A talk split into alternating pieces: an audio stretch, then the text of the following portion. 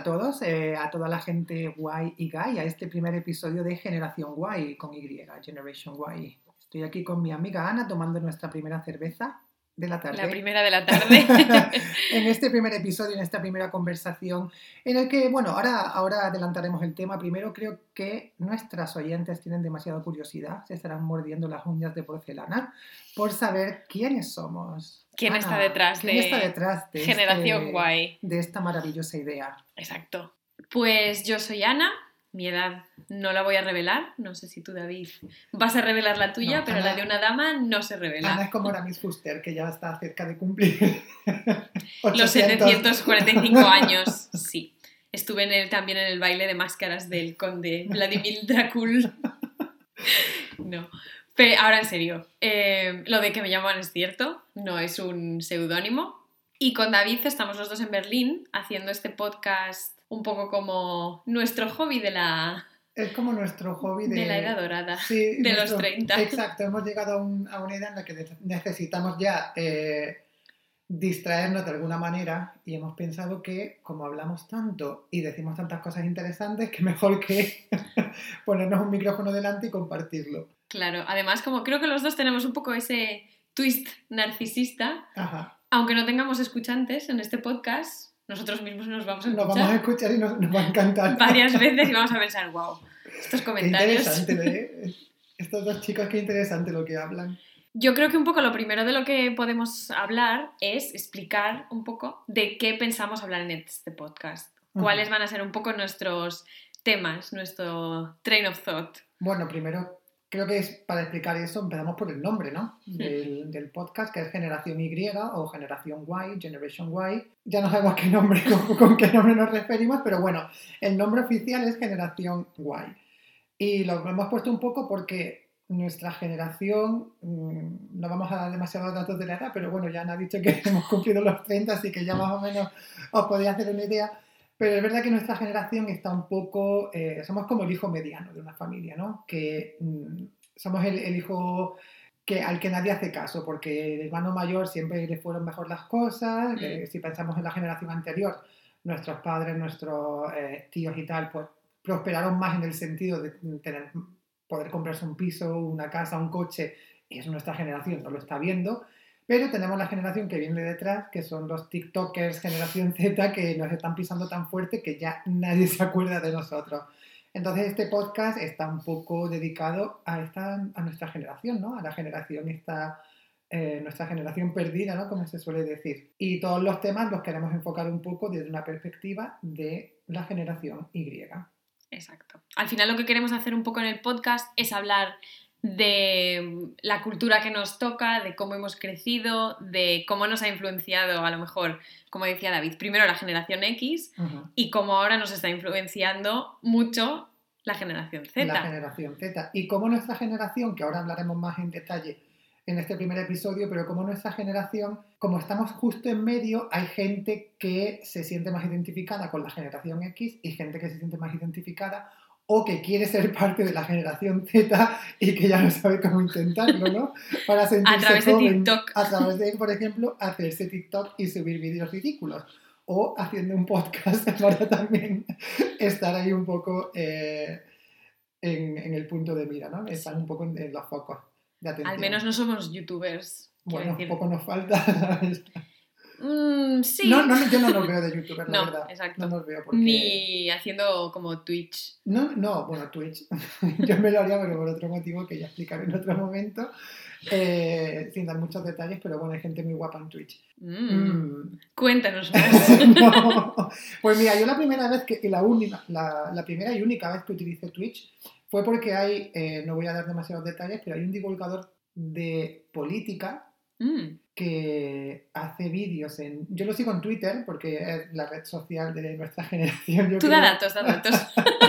Yo lo sigo en Twitter, si podéis buscar en mis seguidores de Twitter ya sabéis quién es. Pero eh, me parece un chaval que habla muy bien y que dice cosas muy interesantes y que, oye, es muy guapo también.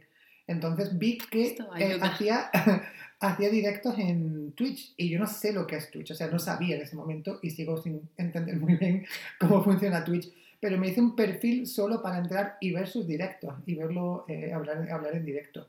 porque me parece muy, muy majo y creo que dice cosas muy interesantes, aparte de que es un chaval muy atractivo, no voy a negarlo. Y yo en Twitch, en Twitch pues le dejo mensajes. Mensajes de amor. no le, le, hago preguntas de las cosas que habla, pero también le digo pues eso, que lo hace muy bien. Y lo animo. Viva tú. Ole tú.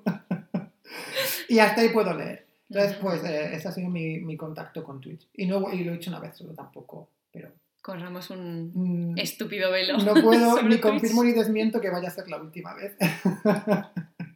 en Twitch. Yo tengo que decir que nunca he tenido, o sea, que no tengo Twitch mío privado, que sí que alguna vez he entrado en Twitch para ver cosas por trabajo, pero luego cuando escucho a la gente decir, ay, mm, he hecho como un directo de 7 horas en Twitch. Ya, es que la gente está muy motivada. Mm. Pero, por ejemplo, cuando me metí en Twitch, veía que este chico tenía a lo mejor, eh, no sé, 30 personas que lo estaban viendo a la vez y estaba diciendo... ¿Solo? Sí, estoy diciendo, wow, hemos llegado a los 30, récord. Y pensaba, joder, pues sí, tampoco son tantos, ¿sabes?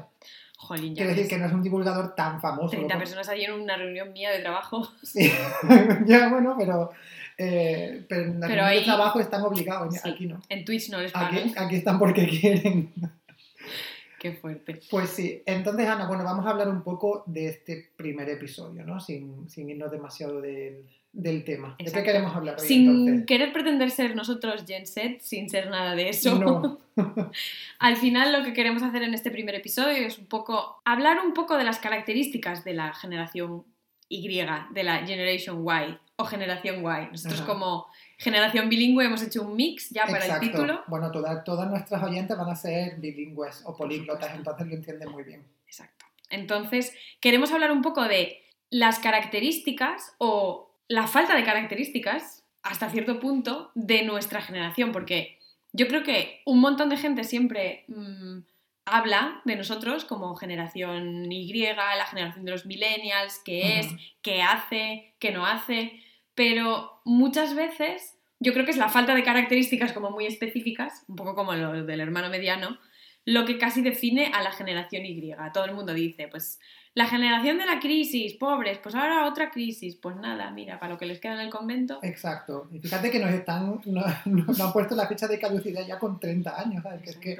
se han, se han pasado un poco de, de pronto. Eh, has dicho le- eh, millennial y vamos a dejar claro que los dos No nos sentimos No. cómodos con esta no nos- definición. no nos sentimos cómodos con esa etiqueta, entonces vamos a tratar de no utilizarla. Exacto. Es Y una si la palabra a utilizaremos... mí me chirría mucho. A mí también. Porque además yo creo que hay una parte de, de los que pertenecemos a la generación Y que sí nos identificamos hasta cierto punto con ciertas cosas que ahora vamos a ver gracias a nuestras fuentes Exacto. mm, como fidedignas. sí.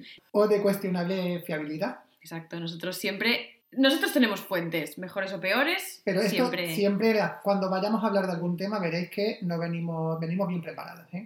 No venimos aquí con la información Cogida con pinzas. exacto, No, sacada no. de la manga, no, no. Tenemos fuentes, exacto, fidedignas. Como la que hemos traído hoy o lo que hemos intentado investigar hoy para un poco cristalizar esas características de la generación Y, ¿no? Mm, Saber si mi madre mm, de repente dice, ay, hija, tú eres de la generación Y, ¿y eso qué significa? Mm.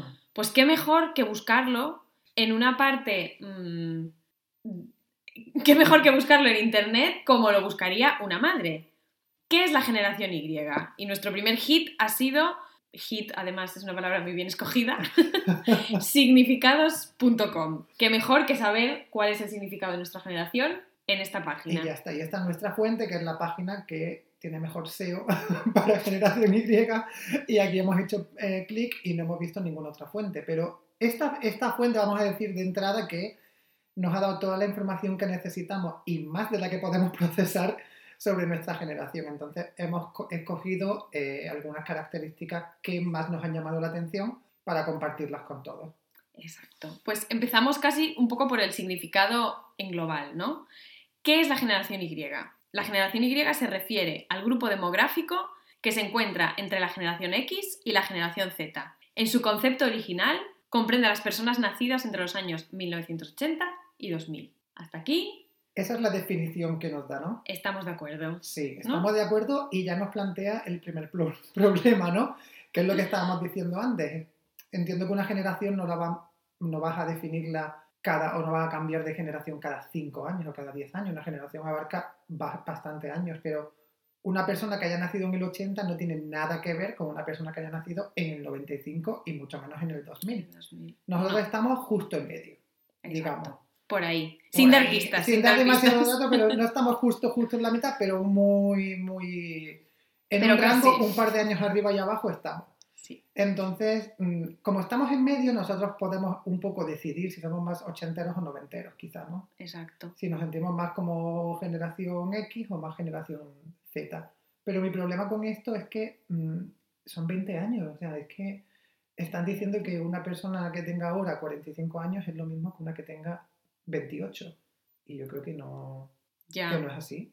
No, yo creo que no. Yo además tengo como muchos problemas, como decías antes, con el término millennial. Porque para mí, o sea, como yo me lo imaginaba, antes de consultar significados.com, que ha sido como un enlightenment, Ha sido un despertar, ¿no? un despertar espiritual, mm, yo siempre pensaba que los millennials eran los nacidos desde el 90 para adelante.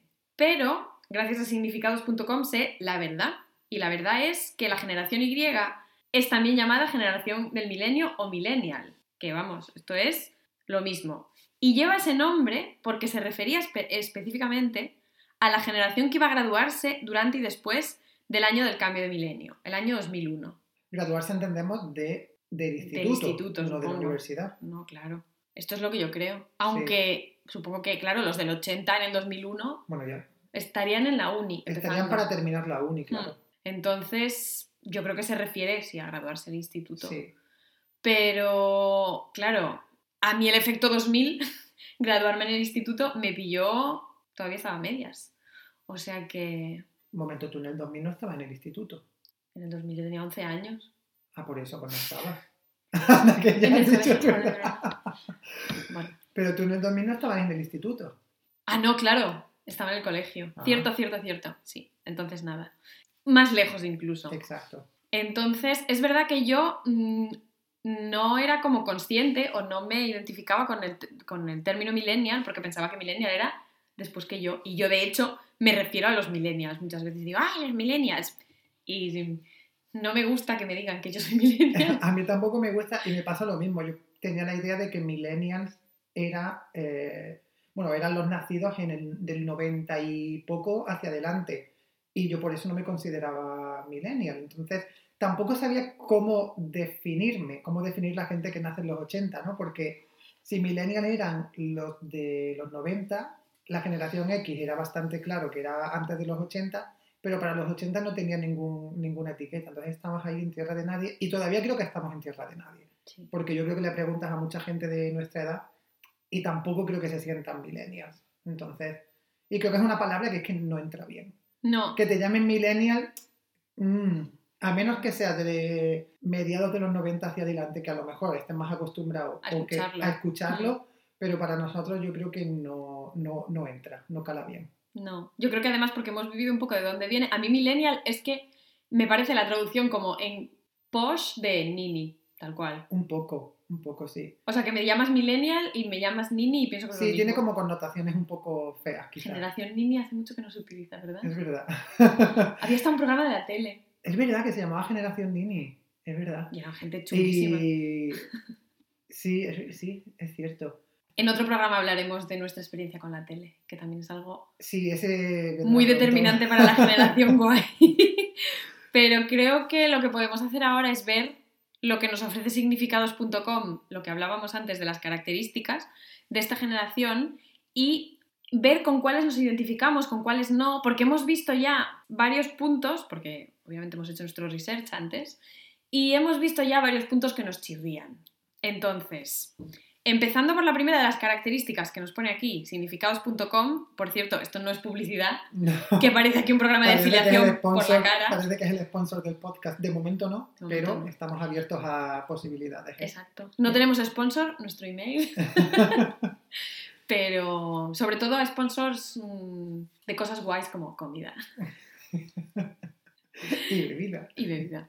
Pero no, significados.com no nos patrocina, pero nos ofrece información jugosa y fresca Exacto, venga. para hablar de nuestras, de nuestras características. Empezando por esta primera, en la que dicen que los miembros de la generación Y poseen menos habilidades para la vida cotidiana, como cocinar, limpiar u ordenar. Qué maravilla, ¿eh? Que empiece con una, con una característica. Sí, te suelta una bomba para empezar, ahí, toma, súper controvertida.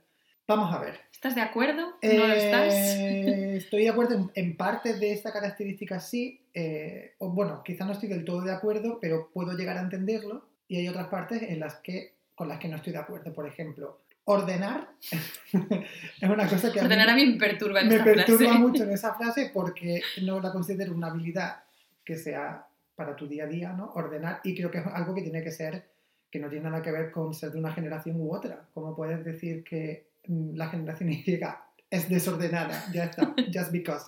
Entonces, mm, aparte de que yo soy una persona extremadamente ordenada y la gente que, lo conoce, que me conoce lo sabe, eh, no, esto para mí no, no queda bien dentro de la característica, me, me chirría demasiado.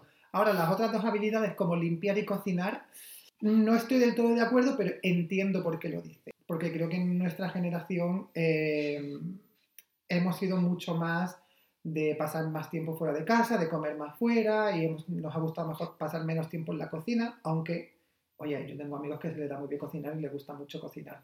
Pero es verdad que creo que somos una generación menos casera, de hacer menos cosas en casa. Sí, yo es verdad que, claro, mm, la frase me da un poco como de toc, Mm. porque habilidades para la vida cotidiana como cocinar, limpiar, quiero decir, no es que tengamos menos, es que son un poco diferentes, es que a lo mejor tienen un poco menos de peso. Yo creo que partimos de la base de que no vengo yo aquí a cuestionar que comida de madre y limpieza de madre no son un estándar, estatus, una barra a la que no llegamos seguramente la mayoría de los de la generación Y. Quiero decir, mis lentejas no son nivel madre, Ni lo serán. ni... Bueno, No, no te flipes. cuando seas padre comerás huevos, dicen. No lo sé, no. Pero, pero eso es un estatus como yo no puedo hacer un solomillo Wellington, que ahora está como muy de moda con Masterchef. Pero, mm, o yo qué sé, no hago la limpieza de primavera como mi madre, mm, que es más bien la el cambio de armario. el ¿no? cambio de armario. La limpieza de primavera es como muy de los Simpson. Entonces, es, un, es como diferente, pero no creo que por eso sea como menos habilidad. Creo que tenemos, yo no me incluyo esto dentro, dentro de este grupo, quiero que quede por delante, pero creo que nuestra generación tiene como muchas más habilidades para, pues por ejemplo, si no podemos hacer ciertas cosas porque no tenemos tiempo o no tenemos acceso a, pues no sabemos hacer una empanada gallega, no lo sé, pues tenemos acceso como a tricks Ok. para hacks, life hacks, para Que mejorar tu sabemos vida cotidiana. buscar, quiere decir que sabemos buscar cómo hacer una empanada y aprender. O que si no sabemos hacerla, pues nos buscamos la vida para mm, Comprarla. comprarla o para vernos un tutorial de YouTube que nos enseñe, no lo sé. Vale. O a lo mejor, por ejemplo, para... Estoy pensando más bien como en habilidades de negociación, ¿no? Mm, Hemos visto tantos anuncios de tanto tipo de consumibles, electrónica, mm, dietas, no sé qué, que tenemos como más filtro que, nuestra, que la generación anterior, a lo mejor para decir, "Mm, es que a lo mejor hay ciertas cosas que no necesito, pero mira, estos gadgets me vienen súper bien para hacer la empanada gallega, la Thermomix, no sé qué. Yo es cierto que no me incluyo en este grupo porque a mí mm, me retargetean con todo tipo de artilugios de mierda y me los compro y me lo creo lo que me cuentan. Pero creo que nuestra generación en ese sentido es como más... menos inocente. Y quizá yo estoy de acuerdo con eso y además digo que somos como menos inocentes o sabemos más diferenciar qué es un producto de calidad o qué necesitamos, ¿no? Y a la vez eh, tenemos mucho más, tenemos mucha más exposición a publicidad, Exacto. porque no solamente la vemos en la tele, ni en- la vemos también en internet todo el tiempo, en redes sociales, o sea, al final en todos sitios nos están bombardeando con publicidad. Y a lo mejor la generación anterior veían la publicidad en la televisión, quizá en la radio, quizá en revistas, ¿vale? Pero creo que nosotros tenemos ahora mismo, y la publicidad se ha vuelto también mucho más inteligente, entonces saben exactamente qué necesitas, qué te has comprado y es más fácil picar, quizá, Hmm. pero picamos menos. Exacto. Yo creo que nos hemos vuelto como un poco más astutos en ese sentido. Resabiados, que se dice en Asturias. Sí, un poco más, sí. Que estás como ya... Estás más curtido, ¿no? Y- ya, sí, sabes diferenciar eh, lo que es una pedazo de mierda que te están poniendo delante te la quieren vender como algo guay y, y lo que, y lo que no lo es, sí. Claro, porque yo recuerdo, pues por ejemplo, cosas que mi madre se compraba como, mm, los cuchillos De la teletienda. de la teletienda, esos que, los, hacía, que los anunciaba un chino. Ah, ya sé lo Y que cortaban sí. como de todo lo que, Que, podían que además cortar. sacaban objetos súper raros para, para como un zapato. Sí. Y se ponían a cortarlo con el cuchillo.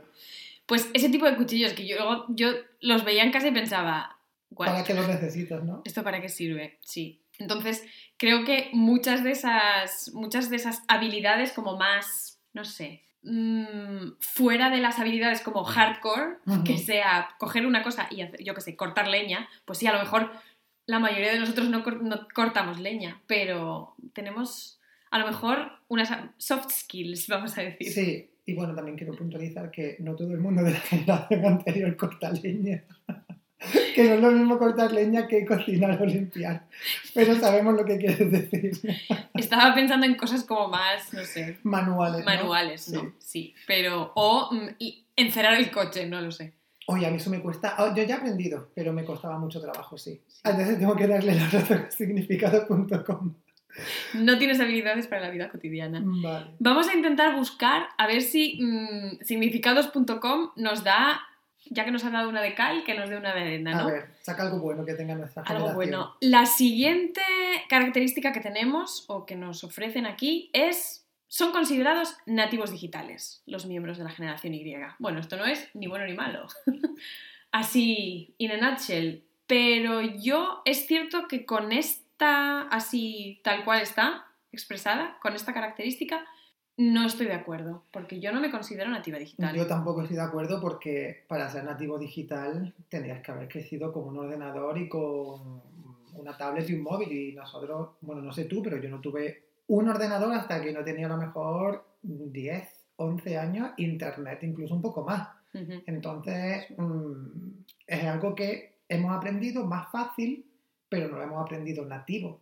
Exacto. La generación que viene después, por supuesto que sí, porque gente que naciese a finales de los, do- de- a finales de los 90 incluso, principios de los 2000, ya ha crecido de otra manera, pero ahí mm, no lo veo como algo malo que lo, que lo que dice, pero creo que dentro de nuestra generación están los nativos digitales y los que todavía apren- vivi- tuvi- tuvieron una infancia sin internet, sin ordenadores, pero luego lo aprendieron pronto. Como en la preadolescencia. La sí. preadolescencia. Que Sí, qué sí, época sí. más mala también para, Para que te tener lleguen- digital, es que es verdad. para que te llegue internet. ¿Tú qué recuerdas de los principios de internet? Yo recuerdo, o sea, primero recuerdo, recuerdo como los tres estatus, ¿no? Tener una casa y no tener más que el teléfono fijo. Ujú.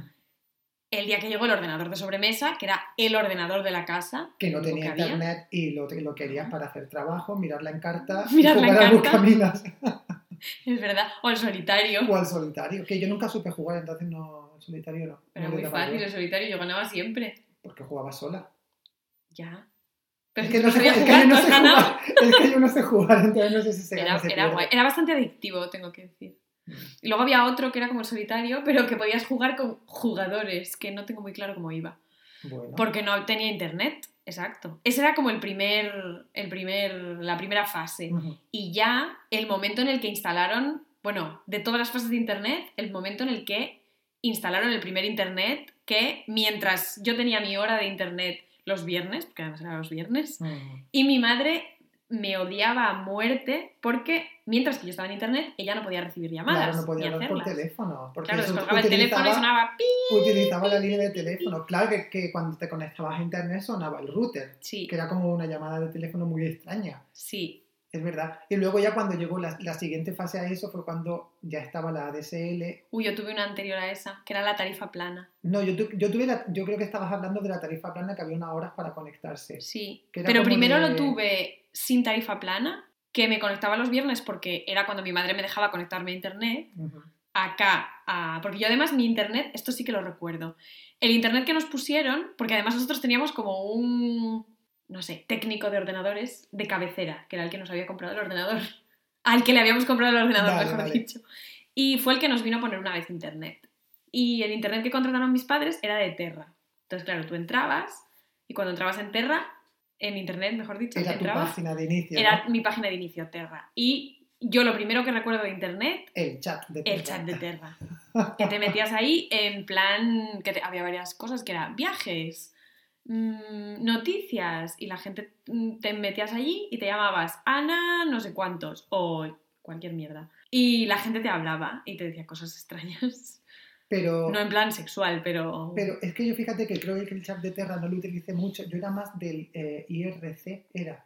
Yo nunca lo usé. Yo usaba ese, no usaba, no usaba el chat de Terra. Entonces no tengo muy claro si en el chat de Terra lo que había eran como salas Sí, temáticas. Eran como Eso es lo que quieres decir, ¿no? sí. Vale. Creo que en IRC, bueno, me imagino que también habría, yo no me acuerdo de eso. Creo que era más conversaciones de uno a uno. ¿no? Ah, no, en el chat de Terra podías tener privados, chats privados o mm, charlas, en plan, pues la gente que hablaba de viajes. O no Pero que eran como, como hilos, como lo que hay, como en foro coches, ¿no? Que se crea un hilo. Sí, pero en tiempo real. O como Reddit. chat. Ah, vale, pero en tiempo. Vale, Sí. vale, vale. Vamos, yo la recuerdo así, no lo tengo muy claro. Pues como en Twitch, en Twitch tú ahora Sí, como en Twitch. puedes tener un chat ahí en tiempo real Es que la persona lo va leyendo. Pues yo creo que era así, que había una conversación que iba como pasando y tú ibas viendo quién sale, quién entra, quién comenta, quién no comenta y luego la gente se metía pues en chats one to one. Vale, vale. Porque de hecho yo recuerdo meternos, quedar para hablar en el chat de Terra. Con gente del instituto, con gente de amigos de mis primos que viven en otra ciudad. Yo, ¿Ves? Yo eso no lo hice, yo lo hice en el, en el MSN, en el Messenger, claro. Que ahí sí podía. Hombre, Con, claro, es que el Messenger Estamos entrando en es otro mi mundo. adolescencia. Claro, eh, ahí, claro, ya quedaba. Yo ahí ya tenía DSL, entonces al final lo utilizaba. Yo también. Yo recuerdo salir del instituto, llegar a casa, comer y te conectabas al Messenger Sí. para hablar a ver qué se hacía por la tarde. Entonces mm, siempre hablabas con, pues, con los amigos así cercanos y hacías algún plan y, y te ibas. Sí. Es que el Messenger además tenía como su propio lenguaje. En plan, yo recuerdo que cuando te gustaba alguien en Messenger, pues tú tenías como tú, a lo mejor sabías cuándo se iba a conectar o quedabais para hablar o no sé qué. Bueno, es que claro, hablando de esto de los estatus, por ejemplo, yo tenía mi ordenador en mi casa, pero recuerdo, yo, esto aquí sin dar muchos datos, un chico que me gustaba no lo tenía. Entonces iba a conectar al telecentro.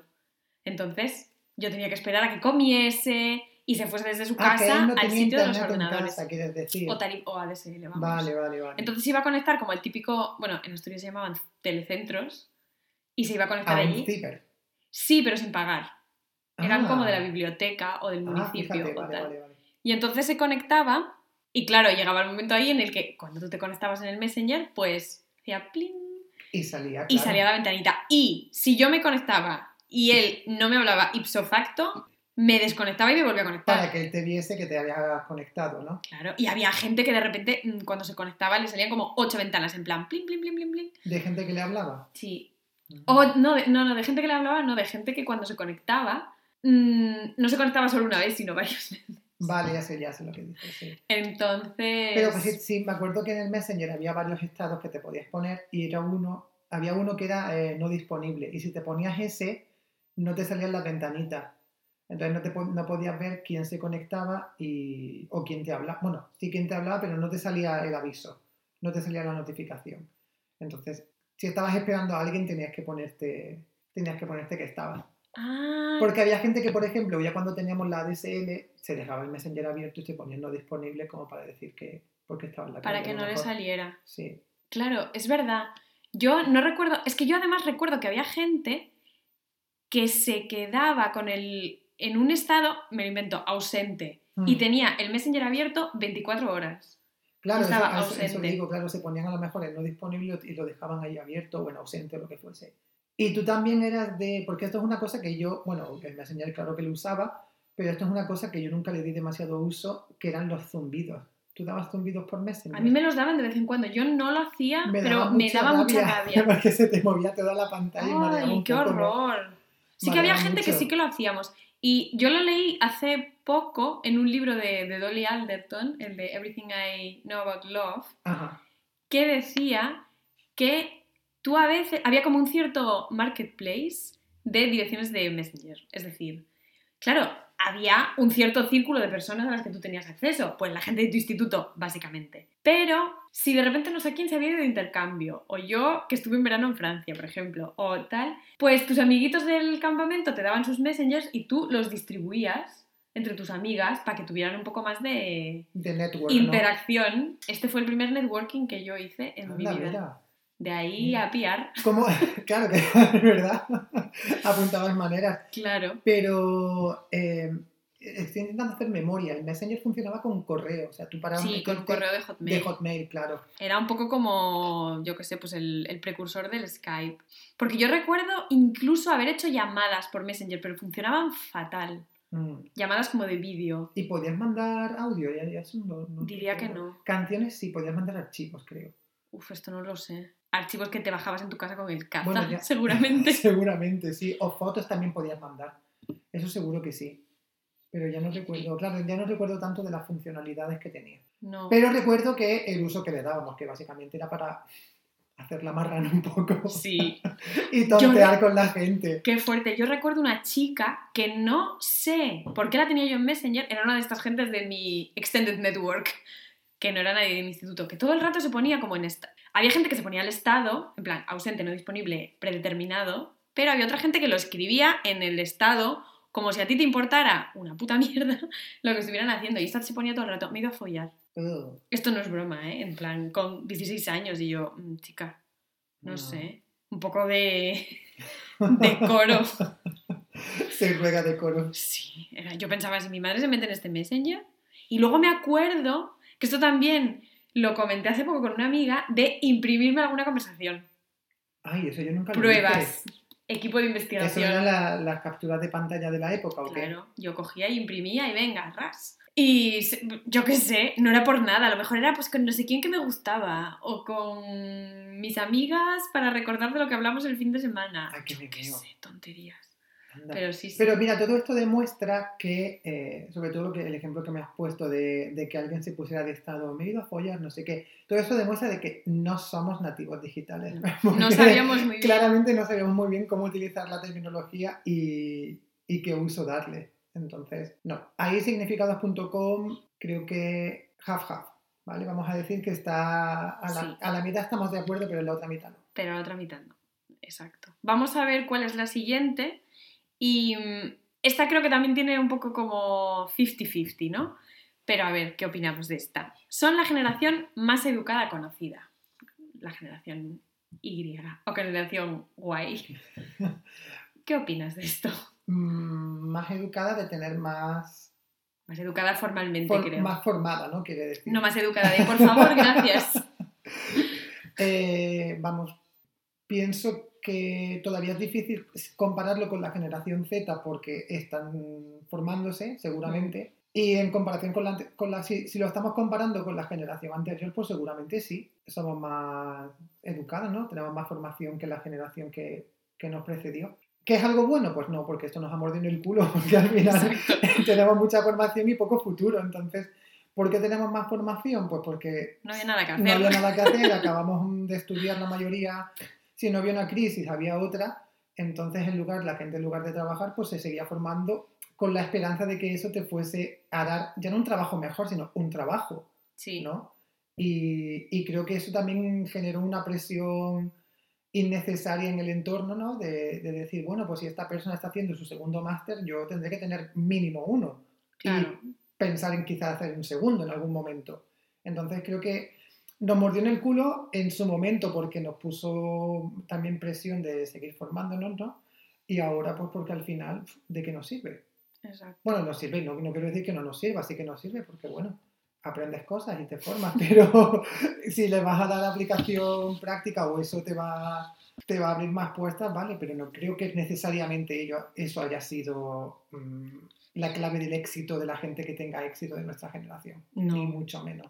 No, yo tampoco lo creo. Yo creo que es, pienso un poco como tú, en que tiene muchas ventajas, que es que vivimos un poco esa parte de la democratización, es decir, que todo el mundo podía estudiar y, excepto casos a lo mejor pues de circunstancias familiares, etcétera, pues todo el mundo tenía acceso a educación universitaria, etcétera. Mm, por la parte negativa, al final, como terminabas de estudiar y a lo mejor no te podías ir a trabajar, tenías la opción de o te vas fuera, que de aquí salen varios episodios también en el futuro, o mm, te pones a estudiar para que cuando te toque la entrada en el mundo laboral, la gente que ha estado un poco también en ese impasse como tú, pues ya tiene dos másters. O sea que tú no podías como perder comba en ese sentido. Entonces, creo que tiene como mm, que no es un pro 100%, que tampoco es un contra, pero al final no es algo que nos defina, creo, es una cosa un poco más como circunstancial. Pues, ¿qué íbamos a hacer?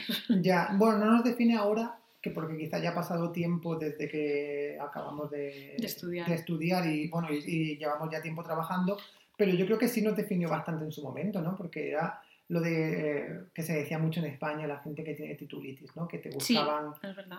mm, que la gente quería seguir formándose solamente por hacerlo, porque al final como que les gustaba coleccionar títulos y les Sé lo que estás pensando en que... en Cifuentes. A la gente le gusta tener títulos, los haya estudiado o no. Y, y Pablo Casado que también estudió en Harvard.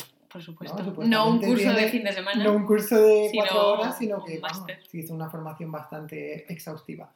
Y esta gente no es generación guay, ¿eh? No, No, de guays no tienen nada, De bueno no pero- tienen nada. Pero Bueno, yo creo Pablo que Casado es- sería borderline. igual sí. Borderline, de generación, quiero decir. Sí, Eh, es verdad. Cifuentes, desde luego Cifuentes, no. desde luego no. Entonces, yo creo que esto ya empezó seguramente en la generación anterior y en nuestro caso, como fue crisis tras crisis, fue un poco como fórmate que mira, por lo menos estás entretenido y estás algo. haciendo, sí, por también verte que Exacto. mm, hacías algo con tu tiempo, ¿no? Mm. Pero no sé, esta, me, esta característica es otra de las que Eh. no me entra bien a mí. Ni fu ni fa. Ni fu ni fa, ¿no? Pues la siguiente, de la siguiente me interesa saber tu punto de vista. A ver, bueno, me la has preguntado de todas, entonces. Sí. que no me estás preguntando Pero de las otras no me interesaba. no. De esta siguiente me interesa mucho tu punto de vista porque, como característica de la generación guay, eh, sus miembros son versátiles en su forma de pensar y trabajar. Vale, pensaba que iba a ser versátiles y ya está. Entonces te iba a dar un punto de vista muy, eh, concreto. muy relevante. En su forma de pensar y trabajar. Sí, Eh, aquí significados.com nos está tocando los cojones, yo creo, ¿no? Sí. Porque creo que no nos ha quedado otra que ser versátiles. en nuestra forma de trabajar sobre todo, porque es o, o te adaptas a lo que hay o no trabajas. o te mueves o caducas. O te... ¿Quién decía eso? Belén Arjona. Exacto. Esto es una cosa que la generación Z no entendería. No. No. Referencias. Sí, bueno. eh, ¿Y tú, Ana, qué piensas? ¿Crees que nuestra generación es versátil porque no nos ha quedado remedio en la forma de, sobre todo en la forma de trabajar? Yo creo que sí que es verdad que somos una generación más versátil dentro de que, por ejemplo, los que hemos estudiado pues X carrera, como nosotros que hemos estudiado traducción, grandes intérpretes, como decía Como Toñi Moreno, seremos grandes actores y actrices. Sí, sí. Pero los que hemos estudiado, por ejemplo, traducción e interpretación, sí que tenemos pues cierta versatilidad para trabajar pues en un montón de profesiones diferentes, pero yo creo que estamos siempre un poco condicionados por esto de trabajar de lo nuestro, entre comillas. Esto es una cosa que yo leía hace unos meses en un libro de una chica de La Mancha que me gustó mucho, que se llama Feria. La chica no, el libro. Me gustaría mucho que la chica se llamase Feria. La chica se llama Ana Iris Simón. Vale. Y de- en el libro habla un poco de la problemática de la gente de nuestra... Ella es un año o dos más joven que nosotros. Y habla un poco de la problemática de la gente de nuestra generación que va cambiando como de un trabajo a otro, un poco así pinball style, pero que siempre quieren trabajar de lo suyo, en plan, pues mm, he estudiado periodismo, pues voy a trabajar en una editorial, o voy a trabajar en un periódico, o voy a hacer una internship en esta revista que es tan guay. Y habla un poco como de los saltos que da dentro de diferentes trabajos, que sí, claro, mm, requieren cierta versatilidad o flexibilidad también, o resiliencia, palabra que Que odiamos odio también. con sí, sí. todas mis fuerzas, pero que al final están limitados por los dos lados, a nivel de... mm, yo, por ejemplo, no me planteo ahora de repente cambiar diametralmente de carrera y hacer, yo qué sé, mecánico, soldadora, no lo sé. No, porque eso No te por requeriría nada, pero- una formación, te requeriría volver a formarte y te Exacto. requeriría mucho tiempo y mucha dedicación y tener la habilidad. Mucha fuerza. y tener la habilidad. Y de esto es una Exacto. cosa que quiero hablar también porque eh, creo que es muy, muy interesante y voy a contar una teoría que realmente no es mía, es de mi amiga Cecilia, a la que le mando un saludo desde aquí. Puedo saludar. ¿Puedo saludar? Saluda, saluda. Le mando un saludo desde aquí, además que si no oye le va a gustar mucho que cuente esto porque eh, creo que viene muy, muy bien al caso y es una teoría que dice que en el mundo hay dos tipos de trabajos. Están los trabajos, nosotros la contamos siempre en inglés, ¿no? Entonces están los trabajos que son skilled, ¿no? Que son como digamos cualificados, y los trabajos unskilled, que son los no cualificados, ¿no? Ujú. Entonces, cuando a ti te preguntan, ¿tu trabajo es eh, skilled o es unskilled? ¿Tú qué responderías o qué te gustaría responder? ¿Dónde te gustaría estar? Sin saber exactamente qué tipos de trabajo hay en cada una. ¿Piensas que es mejor ser, ser eh, skilled o unskilled? Yo creo que mi trabajo es unskilled. Totalmente. Porque cualquier persona que tenga, mm, no sé, habilidades sociales lo puede hacer. Y que sepa encender un ordenador puede Exacto. hacerlo. Entonces tú De hecho, si entiendes... un mono puede aprender un Exacto. ordenador, lo puede hacer. Entonces tú entiendes perfectamente la teoría sin yo contarla. Sí. Porque decimos siempre que el 90% de los trabajos son unskilled y sobre todo en nuestra generación. Entonces, al final, es mucho mejor tener un trabajo unskilled porque mm, cuando tienes un trabajo que es así, puedes cambiar muy fácilmente. Claro. Siempre cambias dentro de un entorno que está limitado, pero tienes muchas, opci- muchas opciones que al final es eh, un trabajo de oficina como otro cualquiera. Exacto. Entonces, si yo mañana voy a tu oficina, me siento en tu mesa, abro el ordenador, seguramente pueden pasar horas hasta que me descubran como un impostor, ¿sabes? Seguramente. Hombre, puedes mandar un par de mails porque te... Puedo responder te a mails, puedo hacer cosas, incluso, imagínate, me puedo unir a una reunión sin cámara ni micro y usar el chat y allí nadie se da cuenta de que no eres tú. Como el gato de Texas. Igual. El problema es que si tú tienes un trabajo que es skilled, como puede ser médico, como puede ser eh, arquitecto, como puede ser peluquero, como puede ser mecánico, Exacto. métete tú en un quirófano a ser un impostor o corta, corta tú una melena siendo un impostor. Te La magia pillan- de mi melena. Te pillan en el minuto cero. Sí. Entonces esa es la, la gran diferencia. Entonces, yo creo que ahí, volviendo a la, a la característica de significados.com, creo que nuestra generación es muy versátil dentro de, este, eh, de, de- de esta esfera unskilled.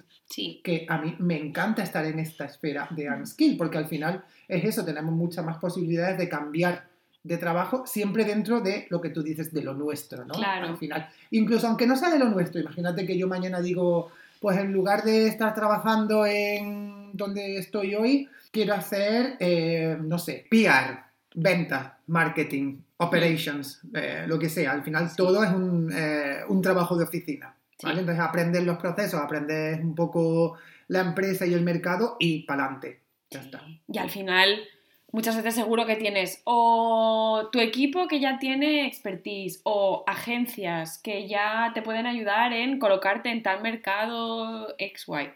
Claro que sí. Sí, a ver que al final no, no vamos aquí a, de- a menospreciar ningún trabajo, pero es verdad que pongo el mío el primero, Exacto. es bastante transferible a cualquier persona que quiera hacerlo. Sí. Vale. Yo muchas veces pienso en project management. Total, total. Y es como por muchas certificaciones oficiales de project manager que puedas hacer tal cual, que sí, que por supuesto, y hay gente que lo lleva a rajatabla Sí. como su carrera for life, pero eso no quita que yo me pueda entrar y salir a lo mejor como project manager de tal industria o de tal otra, no sé. Sí, sí, estoy de acuerdo. Pero bueno, al final, eh, todo esta, toda esta conversación creo que eh, justifica un poco eh, la versatilidad de la que habla significados.com. ¿Vale? La versatilidad es importante. La versatilidad es muy importante. ¿Existe la versatilidad 100%? ¿Qué opinas de esto? Uy, pero ¿en qué sentido? En todo. Eh, yo, ¿O es una gran mentira? yo pienso que existe la versatilidad quizá un poco más, eh, for- no, no forzada quizás. Creo que eh, hay una preferencia siempre por, un- por uno de los polos, ¿no? Un- Uno de los... De los lados del espectro. Exacto, hay una, hay una preferencia siempre pues, por, una, por una de las opciones, pero sí que es verdad que... eh, Ana, es que no te tengo que contar. Ana se ha puesto a beber cerveza pegando al micro se, se le ha quedado la cara blanca pensando que el micro va a Es que, captar hecho, eso. es que ha hecho ruido. Pero yo creo que no te preocupes, que no se oye. Eh, ¿Existe la versatilidad? Eso, yo pienso que existen preferencias más eh, definidas, pero que al final eh, nos adap- Quizá tanto la versatilidad, o creo que la versatilidad se debe mucho también a la adaptabilidad, ¿no? A Hmm. decir, bueno, pues mis circunstancias ahora son estas y me requieren hacer esto que, oye, a lo mejor no me lo había planteado nunca, pero pues también estoy contento de esta manera.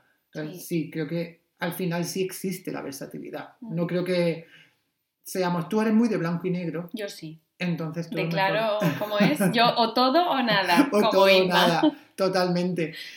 Pero yo no sé, yo sí me considero más un poco de gris, ¿no? De, Sí. de escala de grises. Yo es verdad que antes era muy, mucho más así, sobre todo durante todo el tiempo en el que estudié y un poco después, porque yo creo que hice la carrera de traducción e interpretación, Para ser una Para gran ser una- actriz.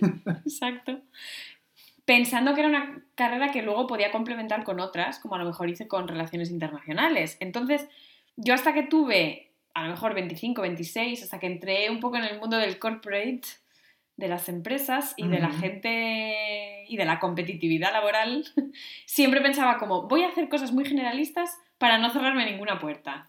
Entonces era un poco de la escala de grises en ese caso. Mm, Pero ahora ya soy un poco más de lo claro con lo claro y lo oscuro con lo oscuro. Muy bien, muy bien. Yo quizá debería aprender un poco más de ti en eso, pero me cuesta, me cuesta, yo soy muy indeciso también y me Mm. cuesta un poco tomar también, ¿eh? ese, el extremo, ¿no? Irme a- al blanco o al negro. Pero bueno. Pues esto al final nos linka creo que mucho con la última característica de significados.com, insertar affiliate banner aquí, no, que tiene mucho que ver también un poco con la indecisión, creo, pero de esta también me interesa saber lo que piensas y comentar lo que pienso Pero te yo, interesa claro. de manera genuina o te interesa porque no te queda, porque no hay más personas a las que preguntarle. No, sí me interesa. Me interesa porque además ya lo hemos hablado antes. Entonces, la última característica que comentan en significados.com es que los miembros de la generación Y o generación Y tienen alta- altas expectativas sobre todo. Mm, es que fíjate, sobre todo, ¿eh? Es muy contundente. Es muy. No te queda. Esto es como, es como tú, de extremo esto, Yo, ¿eh? sí. No- Por eso me gusta a mí Es que significados.com. claro, parece que la, la has escrito tú. ¿Quién está I detrás? wish ¿Quién es- royalties, por ¿Quién favor. es la mano, el ghostwriter de significados.com? Habéis notado que he dicho insert banner aquí, ¿no? Total, Pues, Total. no. Eh, altas expectativas sobre todo. Fíjate, yo estoy en desacuerdo. Yo pienso que es un poco al revés. Yo pienso que tenemos expectativas muy bajas sobre muchas cosas, quizás no sobre todo, pero pienso que lo que hablábamos también en, en algún momento del episodio, que al final eh, nos han llovido hostias por todos lados, ¿no? Y nuestras propias decisiones o eh, las características estas de las que hablamos, como lo de estar más tener más formación o lo que sea, que como he dicho antes, nos, nos ha mordido en el culo, creo que eso también nos hace tener expectativas muy bajas, porque al final nos hemos dado cuenta de que, mm, pon- pongo el ejemplo de, de lo que hablábamos antes, de que tener dos máster no te puede servir de, te puede servir de todo o de nada al final. Entonces la expectativa mm, baja también, o sea, es un poco hostia de realidad, ¿no? Sí. Y Yo creo que es, es bajas expectativas a nivel de resultados, a lo mejor como bajas expectativas a nivel de no vamos a tener un súper trabajo a menos que entremos en una consultora. Vamos a hacer estos trabajos así un poco pinball, como decíamos antes. Pero mm, altas expectativas a nivel de un poco de peer-to-peer, ¿no? En plan, cuando ves a alguien compitiendo por el mismo puesto que tú, que de repente tiene un máster y tú tienes dos, es como, hmm, Pero eso no, ¿tú, ¿por qué No consideras tan- eso que son altas expectativas? como que, es, como que la, el listón está más alto. Pero a lo mejor no es expectativa. Entonces a lo mejor los que tienen expectativas sobre nosotros son, por lo mejor, las empresas, ¿no? Sí, hombre, las empresas esperan que tú con 25 años tengas 5 años de experiencia, Ya, eh, pues mira, hayas hecho leading people y no sé qué. en eso sí estoy de acuerdo. A lo mejor significados.com ha escrito mal, a lo mejor tú has escrito mal esta característica. Eh, y es verdad que a lo mejor se tienen altas expectativas sobre nuestra generación en muchas cosas, pero yo creo que como generación no tenemos altas expectativas. Yo creo que, mm, como digo, un poco al revés, ¿no? Tenemos expectativas muy bajas. Y ya no solamente de trabajo, sino también de, pues eso, de llegar a comprarnos una casa en la playa o de llegar a... Me río porque tengo una... Ya, tú no eres el mejor ejemplo para hablar de Pero esto. bueno, tengo una y no voy a tener dos. ¿Sabes? Que a lo Bueno, mejor no- chica, pero... No, quiero decir que no, me- que no voy a llegar a comprarme varias propiedades en mi vida, seguramente. Pero no sé, que tenemos, varias, eh, tenemos, pienso, expectativas más bajas de lo que dice esta página de mierda. Así que... Yo creo que tenemos expectativas diferentes. O sea, no que sean más bajas, o sea, más bajas a nivel de, por ejemplo, no aspiramos a tener una pensión a los 65 años con la que nos podemos retirar o antes. En esto la expectativa explotó como un globo de helio. Totalmente. O sea, sí, sí, chao. sí. Pero tenemos, yo creo que somos un poco la generación de la infinite choice. Eso sí que lo creo. Entonces, muchas veces, en muchos ámbitos, no es que tengamos expectativas altas, sino que somos muy indecisos. Yo por eso linkaba las dos cosas. Que somos muy indecisos a decir, no me voy a decidir por este trabajo, esta persona, esta ciudad, porque puedo probar mucho más. Entonces, eso a lo mejor hace que no que tengas expectativas más altas, sino que no te vayas a decidir a lo mejor por alguien, no porque esperes algo mejor, sino porque puedes seguir probando. Ya, no, ahí sí estoy de acuerdo, pero claro, ahí yo creo que la- lo que influye es que tenemos muchas más posibilidades. Exacto. Vale. mucho más choice. Tenemos muchas más posibilidades, sí, totalmente. Que eso nos haga tener expectativas más altas, pues lo que tú dices, seguramente no, Seguramente no. mm, para nada. Pero mm, sí, quizás nos conformamos menos, ¿no? Exacto. Eh, Sí. en ese sentido, porque decimos, bueno, ¿por qué me voy a quedar con esto si existen todas estas otras cosas a las que tengo acceso? Que no es que estén fuera del alcance de mi mano. A Exacto. lo mejor me puede costar más o menos trabajo, pero Mm. sí, sí, sí, ahí sí que estoy de acuerdo. A lo mejor son expectativas más a nivel mm, quiero probar más o quiero hacer tal o quiero mm, hacer más cosas y menos a nivel long term, por Mm. decirlo así. Yo creo que en el long term hemos- nos hemos dado por vencidos la mayoría. Sí, sí, la verdad es que sí. Porque es Que a lo imposible. mejor lo más, lo más long term que vamos a tener es una monstera ahí en una esquina del y salón. si te dura, y si, y si tienes te dura y no la matas. Si tienes suerte de que te dure, sí. Eh, sí, sí, sí, estoy de acuerdo. Pues esta era la última característica que escogimos de significados.com. Nos hemos acabado ah, enfadando con la página. Sí, la verdad es que hemos empezado publicitándola muy bien y la, la estamos mandando la mierda al final. ¿Te das cuenta? Esto creo que también es el, el choque de realidad, ¿no? De, Sí. de, darnos, de, de hacer este como ejercicio de introspección y decir, oye, pues al final menuda mierda de, de si, estas son las, generación, gener- ¿no? si estas son las, las características que nos definen, venga Dios y lo vea. Total. Pero bueno, de momento creo que hasta aquí, ¿no? Vamos a dejarlo por hoy. Este será nuestro, este es nuestro primer capítulo y nuestra primer- introducción. poco. Exacto, nuestra introducción al mundo de la generación Y o Generation Y. Entonces, bueno, pues en los próximos episodios iremos un poco eh, diseccionando más eh, elementos, más características que definen a nuestra generación. ¿Qué- ¿De qué cosas te gustaría hablar a ti? Venga, vamos a... Sin decir teaser, porque al final no tenemos nada preparado. Entonces puede ser que haya A lo mejor episodios pasa y sobre a lo esto. mejor no. Exacto, puede ser que no haya ningún episodio, pero bueno. No os lo toméis como un spoiler porque no lo es. Yo creo que cosas que me gustaría tratar serían más a lo mejor un poco tocando lo espiritual de la generación Uy. guay. Hablar de con qué soñamos. A lo mejor más a nivel abstracto y a nivel concreto. ¿Qué Ajá. pinta tienen tus sueños? Ay, es muy interesante, ¿eh? Y, ¿Sueñas con gatos voladores? y los significados de los sueños. A lo mejor hay una página que es supuesto. Oye, pues eh, Yo la he probado. Si no se llama así, se llama algo pa- parecido. prima hermana, ¿no? Eh, a mí, me- no me has preguntado, pero lo voy a decir. Dilo, me por gusta- Seguía pensando en otro. Aquí mando yo, hijo de puta. Eh, a mí me gustaría hablar de eh, mucho de los años 90, pues en plan Sí. de los estilismos de los años 90 y cómo han cambiado y cómo han vuelto.